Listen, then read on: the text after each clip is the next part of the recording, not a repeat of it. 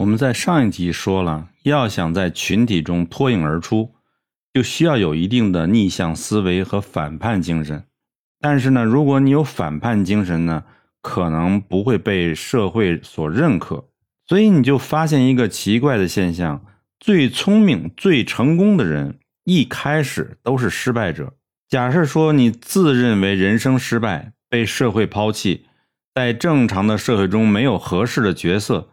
这时候你就可以专心的做自己的事情，而不会被能否成功所困扰。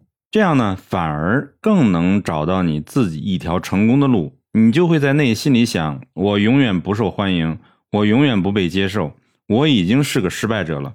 反正我也得不到别人拥有的东西，我只要开心做自己就好了。